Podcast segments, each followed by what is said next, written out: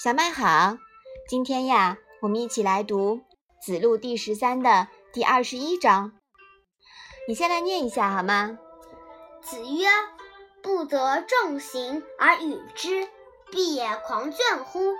狂者进取，倦者有所不为也。”妈妈，重行是什么意思呀？重行啊，就是行为合乎中庸。那倦又是什么意思呀？倦呢是拘谨、有所不为的意思。那这一章的意思呀，你能不能来讲一下？孔子说：“我找不到奉行中庸之道的人和他交往，只能与狂者、倦者相交往了。狂者敢作敢为，倦者对有些事是不敢干的。”嗯，好的。狂和倦呀是两种对立的品质。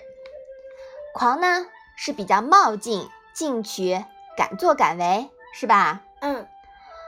那倦呢就是流于退缩，不敢作为。孔子认为呀，重行就是不偏于狂，也不偏于倦。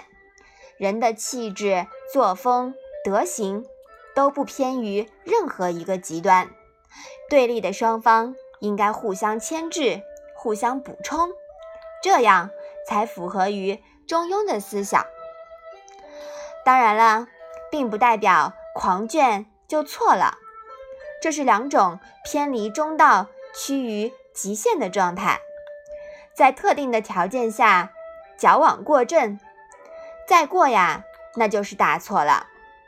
我们说，没有突破底线就是小过。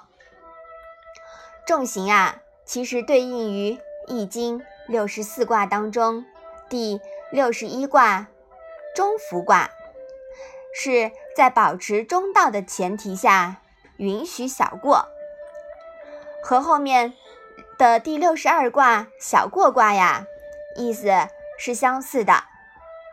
六十二卦小过卦，我们在第二章里面呀也已经说过了，你还记得吧？嗯嗯。这一章啊，又讲到了中庸。我们说中庸呢，是一种相对静止、永远动态的前行状态。所以说，中庸啊，它不是保持一种状态，它是你还记得那张中庸的波动图吗？嗯，它是允许在一定的范围里面波动的，是不是啊？嗯。好，我们把这一章啊，再来复习一下。子曰：“不得众行而与之，必也狂倦乎？狂者进取，倦者有所不为也。”嗯，好的。那我们在下一章里面呀，还要对中庸进行深入的阐述。那我们今天的《论语》小问问呢，就到这里吧。谢谢妈妈。